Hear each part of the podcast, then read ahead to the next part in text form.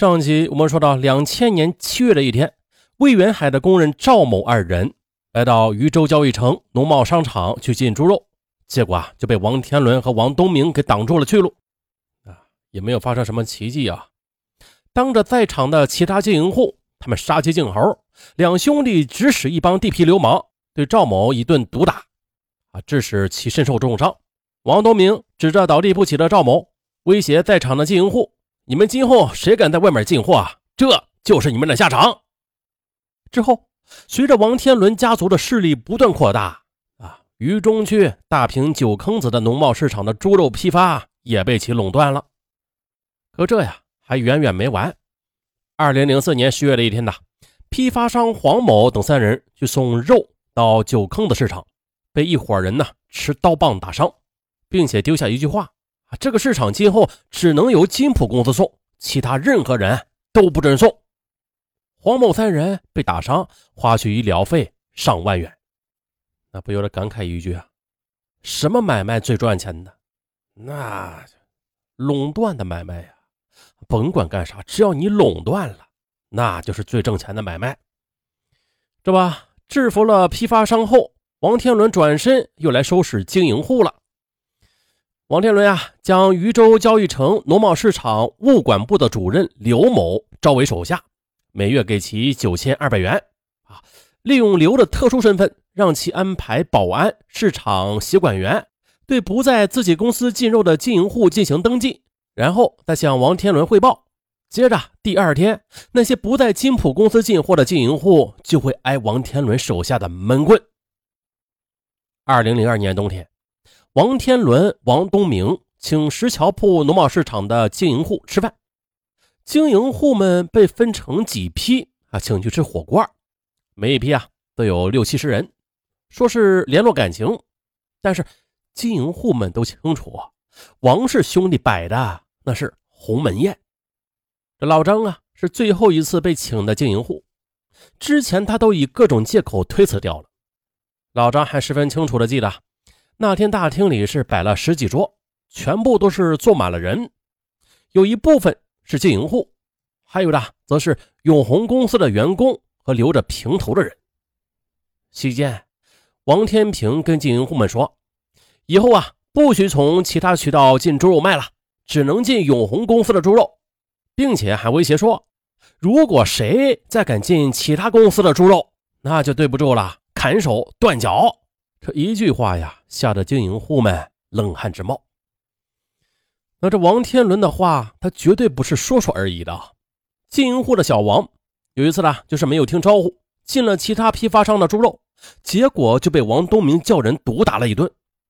市场里遭王天伦团伙毒打的经营户还不在少数啊！迫于他们的淫威，大家也都不敢声张，不得不进永红公司的猪肉。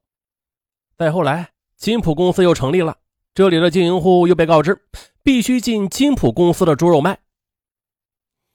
那常年做猪肉生意的小王，他知道，不准肉贩亲自选猪肉卖的话，那屠宰公司在其中，他就可以玩很多猫腻了。果然的，没过多久，小王去进肉的时候，就亲眼看到了王天伦专门的雇请一帮人在给猪肉注水。王天伦公司提供的猪肉品质在业内是被公认的最差的。那常去市场买菜的大爷大妈们都说呀，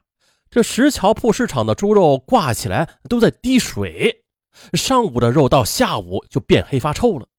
并且王天伦公司的猪肉价格每斤都比别人平均是高出零点五到一元左右，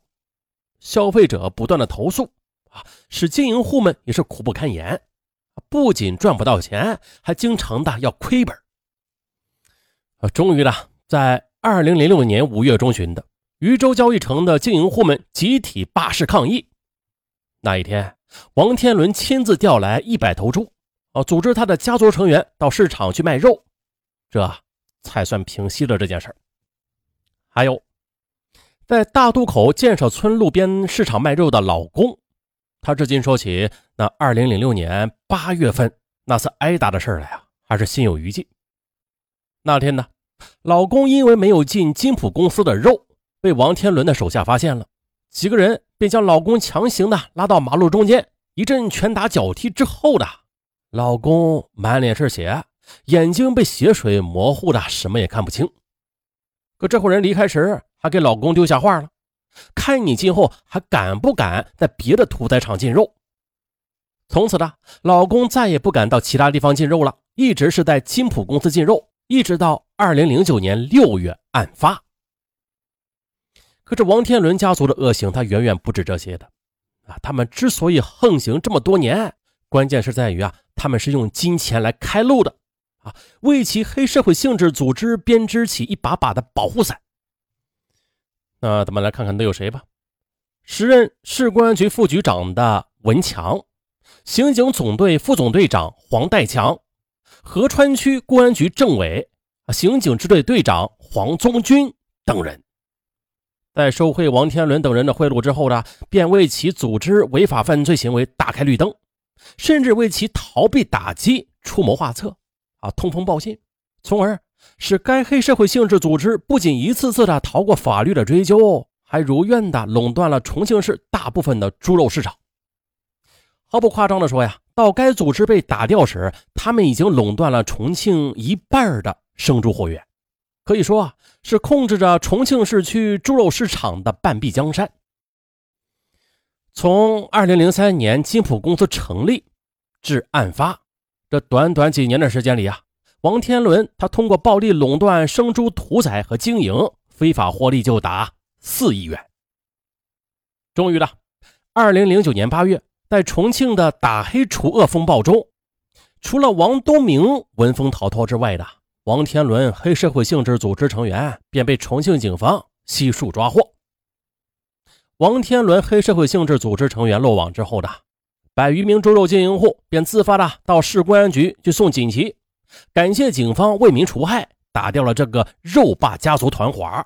啊！更有经营户喜极而泣，燃放鞭炮来庆祝。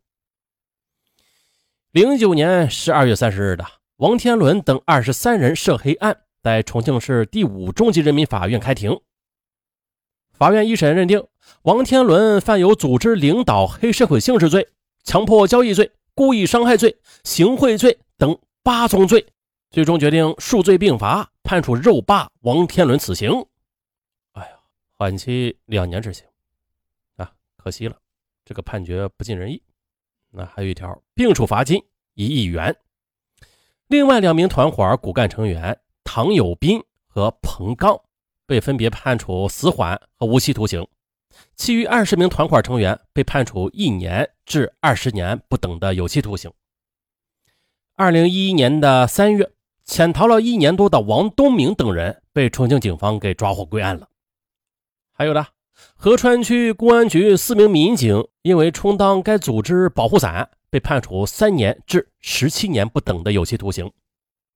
啊，怎么样？再来回顾一下：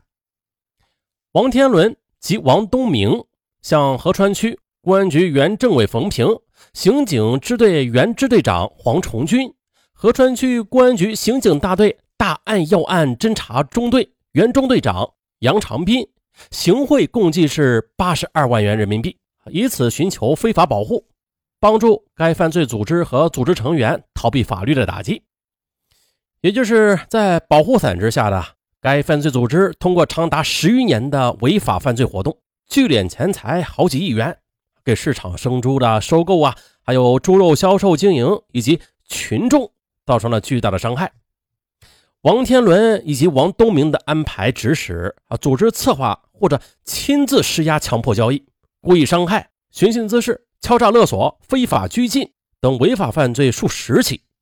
造成一人死亡、一人重伤、一人轻伤的严重后果。一些被害人由于畏惧王天伦以及王东明的犯罪组织吧，受害之后也是不敢向公安机关报案，又或者被迫的退出生猪收购市场和猪肉销售市场。还有前面咱们说的，为获取巨额非法利益，王天伦及王东明明知金普公司的屠宰场对生猪进行注水，仍将注水肉强行的在其非法控制的农贸市场内进行销售，严重危害了人民群众的身体健康，也是严重的破坏了当地的经济和社会生活秩序。据此，法院以组织领导黑社会性质组织罪、啊故意伤害罪、敲诈勒索行贿罪、聚众斗殴罪、强迫交易罪、寻衅滋事罪、啊非法拘禁罪等八项罪名，对被告人王东明数罪并罚，决定啊执行死刑。啊，这回没有缓期执行，并处罚金一千万元。最后又以受贿罪和包庇、纵容黑社会性质组织罪啊数罪并罚。分别判处合川区公安局原政委冯平、刑警支队原支队长黄崇军、合川区公安局刑警大队大案要案侦查中队原中队长黄长斌等人，分别是判处十七年至十二年不等的有期徒刑。最后又以包庇罪、纵容黑社会组织罪，判处被告人重庆合川区公安局原民警徐卫红有期徒刑三年。好。至此，本案完。本案中啊，只是简单的一个黑社会性质组织的一个冰山一角。总而言之吧，黑恶势力它就是社会的毒瘤啊，集多种犯罪于一身，严重的危害人民群众的人身权、财产权和人格权。凡是涉黑涉恶问题突出的地方，那社会环境必然是乌烟瘴气的。一旦有些市场行业被黑恶势力介入之后的，啊，就像本案中的王天伦和王东明啊，他们垄断生猪屠宰和经营市场，从而呢，啊，正常的竞争秩序就被黑恶势力给潜规则所代替了，群众自然是苦不堪言，啊，正常的市场秩序被打乱，那社会危害自然是极大的，啊，不管怎么说呀，咱们中国对打击黑恶势力的决心还是比较大的。并且啊，这打黑力度那是一年更比一年强。好，我是尚文，咱们下期再见。